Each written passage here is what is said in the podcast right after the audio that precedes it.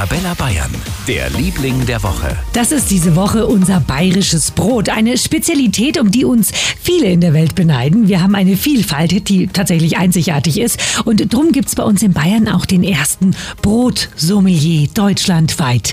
Klaus Deinzer aus Simmelsdorf im Nürnberger Land. Ein Bissen und er weiß, welches Mehl und welche Gewürze verwendet wurden. Ja, gerade in der Kruste schmeckt man schon raus so Karamellnoten, leichte Kaffeenoten, die praktisch in der Kruste sich alle da verstecken. Falls Sie mal selber Brot backen wollen, ein Tipp vom Experten.